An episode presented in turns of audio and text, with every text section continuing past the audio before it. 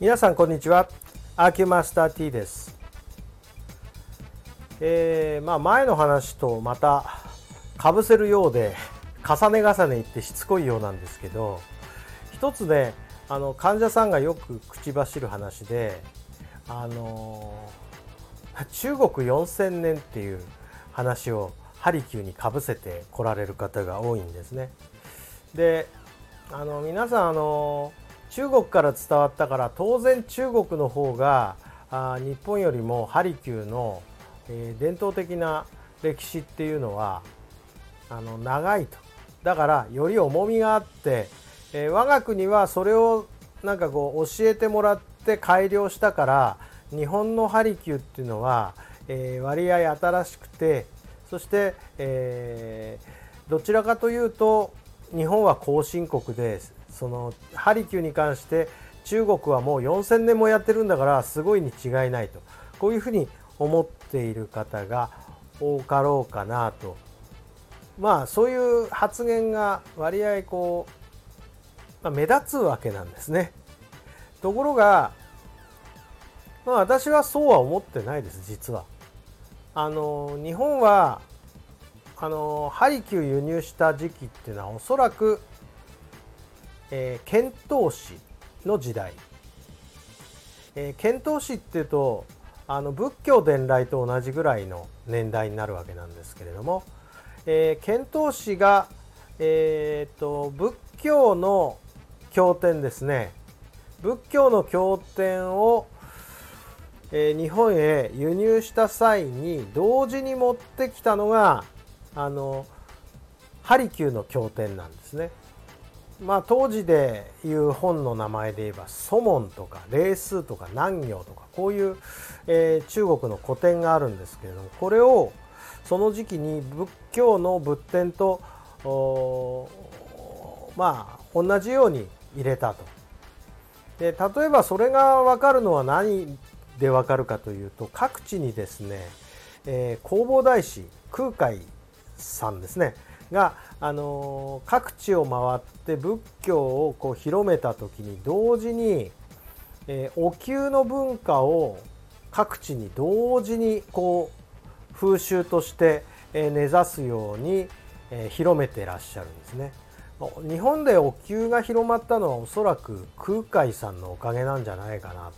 というふうに思います。各お寺に結構各地のお寺に結構お灸の習慣って残ってるんですね。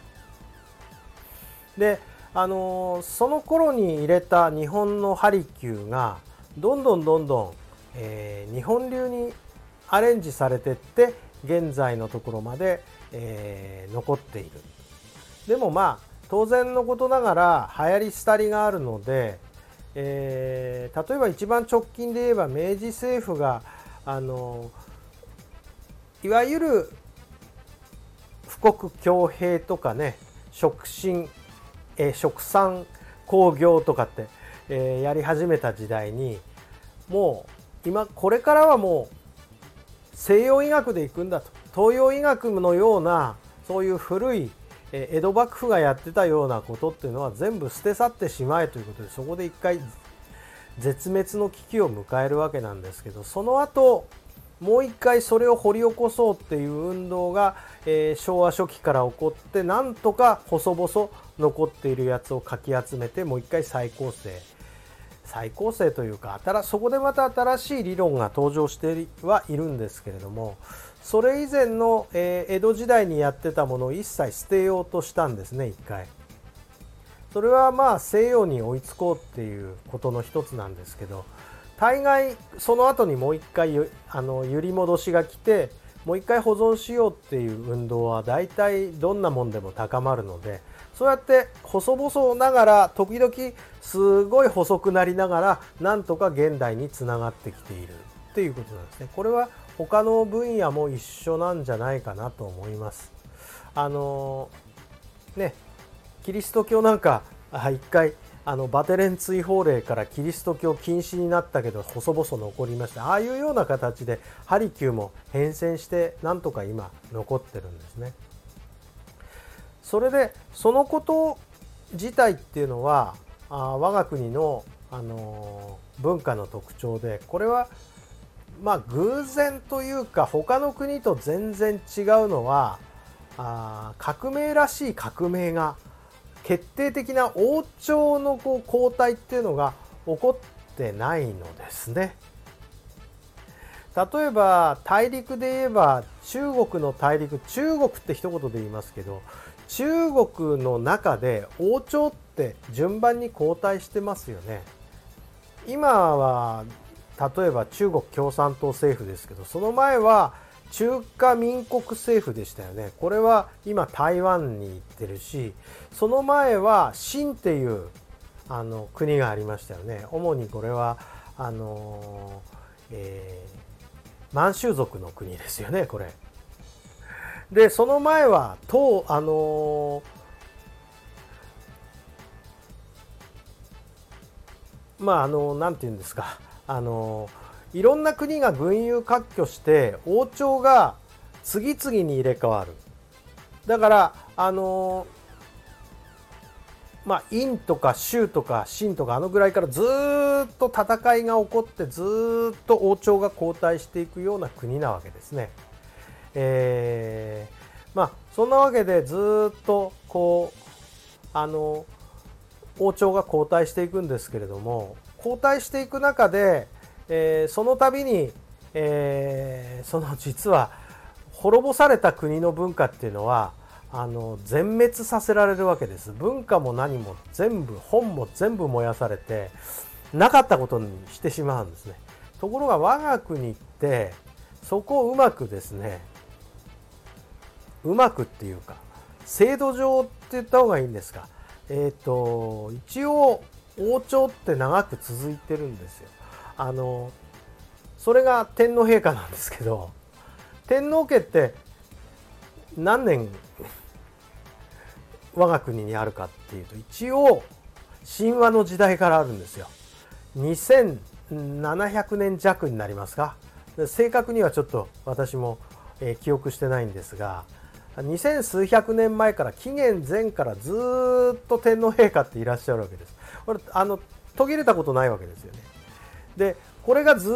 と続いてて何が入れ替わってるかとこの天皇陛下に政治を任された摂政とかですね征夷大将軍関白いろいろいらっしゃいましたけどもこの人たちに政治をやれというふうに命令をしてその政治をやってきたその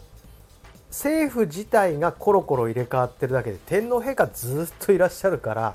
ここで王朝が変わらないので前の王朝いわゆるその政府が潰れてもそのやり方っていうのはどんどんどんどん受け継がれて途切れてないんですよ文化性として。だから遣唐使が持ってきたとこからずっと滅びることなく